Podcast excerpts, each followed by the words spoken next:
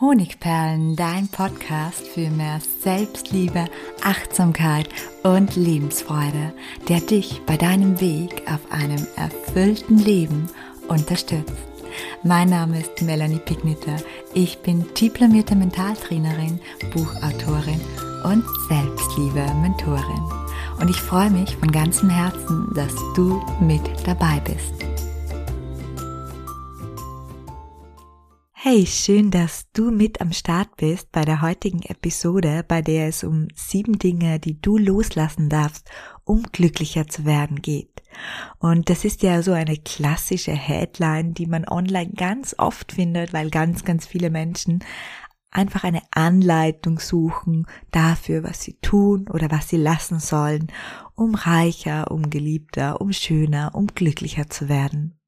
Und damit das heute etwas mehr Grip und Tiefe hat, erzähle ich dir von den sieben Dingen, die ich loslassen musste, um glücklicher zu werden und erzähle dir dieses Mal auch den ein oder anderen Schwank, die ein oder andere Anekdote aus meinem Leben. Zuerst mal ist es ja so, dass wir immer glauben, es braucht noch eine Zutat, um ein glückliches und erfülltes Leben zu haben.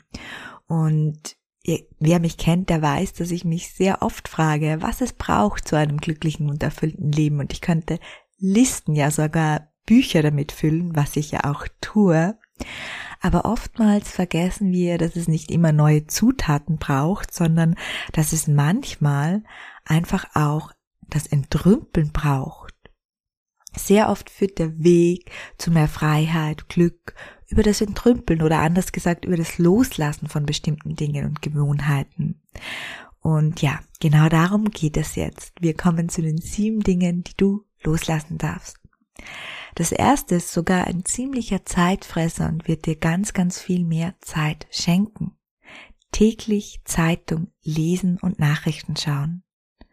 Wenn ich einige Jahre zurückdenke, dann sehe ich mich, wie ich jeden Tag am Morgen in die Zeitung schaue und am Abend mir sogar noch die Abendschau, Abendnachrichten ansehe. Ich habe mir damals gedacht, ja, man muss ja gut informiert sein und eben gar nicht gesehen, dass ich mich nicht täglich mit der Tageszeitung und den Horrorschlagzeilen herumschlagen muss, um gut informiert zu sein. Und da sind wir auch schon beim Punkt. Horrorschlagzeilen, mit denen gewinnt man unsere Aufmerksamkeit.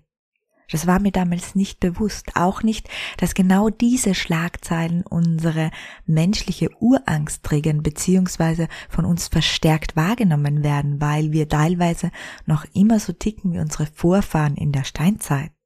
Negatives wird von unserem Gehirn intensiviert wahrgenommen, weil genau dieser Mechanismus in der Steinzeit zum Überleben wichtig war. Vor dem Säbelzahntiger davon zu laufen war eben wichtiger als die schöne Frühlingssonne oder die Frühlingsblumen zu genießen. Und genau diese Negativtrigger in unserem Gehirn, die machen sich die Medien mit ihren Horrorschlagzeilen zunutze. Sie wissen, dass Sie von Lesern mehr Aufmerksamkeit erhalten, wenn Sie Horrorschlagzeilen bringen, als wenn Sie über etwas Positives berichten. Und genau darin liegt das Problem mit Zeitungen und Nachrichten. Füttern wir unser Gehirn mit Informationen, die zu negativen Gedanken, Ängsten und Sorgen führen, unausweichlich. Und als ich mir über die Macht der Gedanken vor vielen Jahren bewusst wurde, habe ich bewusst mein Leben und meine Gewohnheit, was den Medienkonsum betrifft, drastisch verändert. Ich konsumiere noch immer Medien, aber sehr gering. Ich lebe seit 15 Jahren ohne TV-Gerät.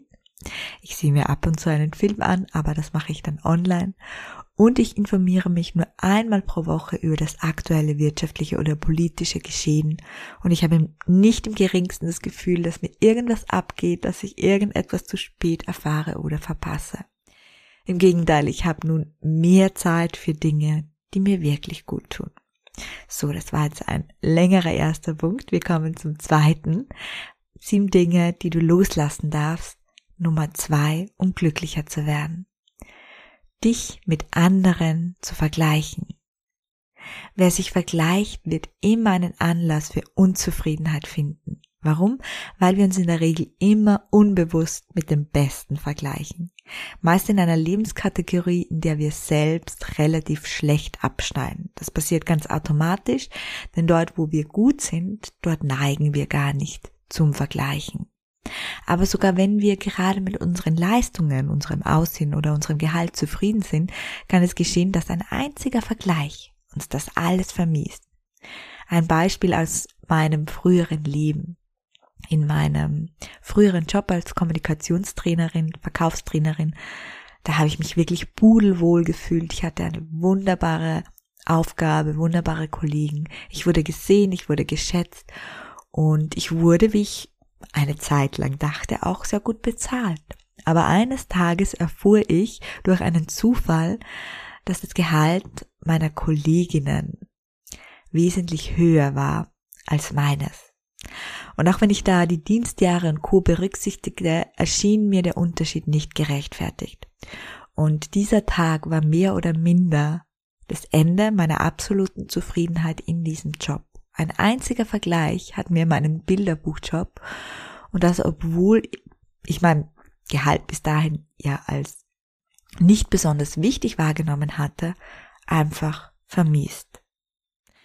Ja, seither versuche ich ganz bewusst auf Vergleiche zu verzichten, auch wenn das nicht immer einfach ist. Der einzige Vergleich, der für unsere Persönlichkeitsentwicklung förderlich ist, ist der Vergleich deines heutigen Selbst mit dem Vergleich deines früheren Selbst. Und zwar dann, wenn du deinen Fokus auf deine eigenen Fortschritte legst dann kommen auch positive Gefühle auf. Wenn du dich fragst, was mache ich heute besser als früher oder als vor einem Jahr?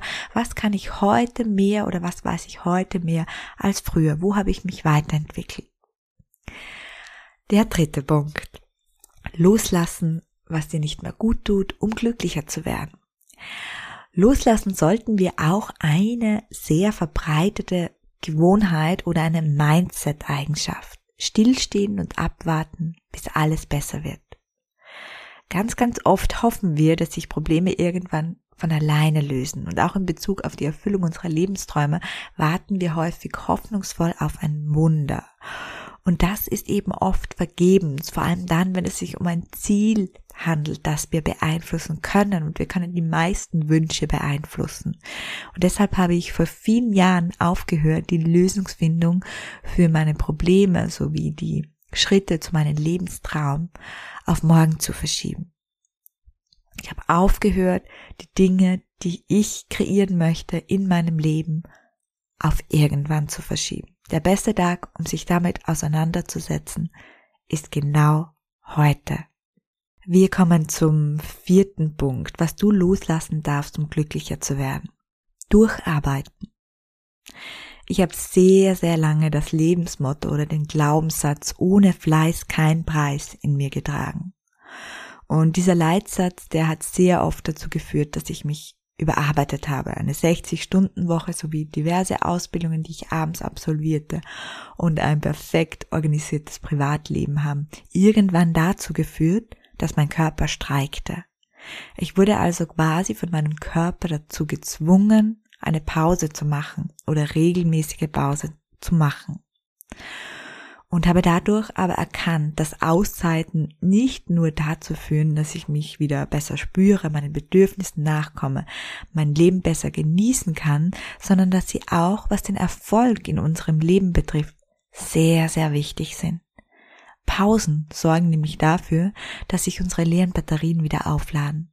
Und anschließend arbeitet unser Gehirn nicht nur schneller und effizienter, sondern es arbeitet auch kreativer was zum Beispiel auch bei Problemlösungen sehr, sehr hilfreich ist. Um es angreifbar zu machen, es gab einen Test mit mehreren hundert Probanden und dieser Test hat ergeben, dass man in etwa dieselbe Arbeit, das heißt dasselbe Volumen an Arbeit erledigt, wenn man vier Stunden durcharbeitet oder wenn man drei Stunden arbeitet und in der Mitte von den drei Stunden eine einstündige Pause einlegt. Ich denke, das ist der beste Beweis dazu, auch wenn man das Gefühl hat, ich habe viel zu tun, ich habe Stress, trotzdem ganz, ganz bewusst Pausen einzulegen, um danach wieder schneller und effizienter arbeiten zu können. Der fünfte Punkt. was du loslassen darfst, um glücklicher zu werden. Dein Glück erkaufen, beziehungsweise ich habe gelernt, dass ich mein Glück nicht erkaufen kann. Und zwar erinnere ich mich noch sehr genau daran, als ich mir meine ersten materiellen Wünsche erfüllte, meine großen. Das war eine sündhaft teure Markenuhr, das war mein Fiat 500 oder eine ganz bestimmte Handtasche. Und jedes Mal, wenn ich mir einen solchen materiellen Wunsch erfüllt habe, war da natürlich ein erhabenes Gefühl der Freude. Aber ich habe auch sehr schnell bemerkt, dass dieses Gefühl nur ein kurzer Geselle war. Als ich 2016 dann krankheitsbedingt mein Auszeitjahr nehmen musste, da wurde mir wirklich endgültig bewusst, dass Geld relativ wenig mit Glücklichsein zu tun hat. Und zwar aufgrund meiner finanziellen Situation damals, die natürlich nicht besonders rosig war, nachdem ich mein Vermögen für Ärzte ausgegeben hatte und kein fixes Einkommen mehr hatte, kaufte ich mir ein Jahr lang keine Klamotten, keine Elektronikgeräte, keine Möbel oder sonstige Luxusartikel. Und das ist zwar nicht der einzige Grund, aber es ist vermutlich mit ein Grund, dass ich in diesem Jahr eine noch nie dagewesene Lebensfreude entwickelt habe. Minimalismus kann in einem gewissen Rahmen wirklich für Glücksgefühle ausschlaggebend sein. Wenn du plötzlich merkst, wie wenig du brauchst, um wirklich glücklich zu sein, dann ist es ein wahnsinniges Gefühl von Freiheit und auch ein gewisses Gefühl von inneren Reichtum. Also vielleicht hast du auch mal Lust, ein Projekt zu starten, einen Monat lang, dir keine extra Luxusartikel oder vielleicht auch drei Monate zu kaufen, um da diese Freiheit zu spüren. Der sechste Punkt, was du loslassen darfst, um glücklicher zu werden. Der Versuch, perfekt zu sein. Egal was ich früher tat, egal wie viel ich geschafft habe, ich war niemals zufrieden. Heute, wo ich mir mehrmals täglich tatsächlich auf die Schulter klopfe und mich laut lobe, wenn ich etwas gut gemacht habe, ist es für mich kaum noch zu glauben das ich wirklich vor zehn Jahren noch so gedickt habe. Ich weiß aber noch genau, wie sehr mich die Kontrollschleifen bei allem, was ich getan habe, vereinnahmten und wie oft ich Konzepte und Ideen zurückhielt, weil ich dachte, sie seien noch nicht gut genug.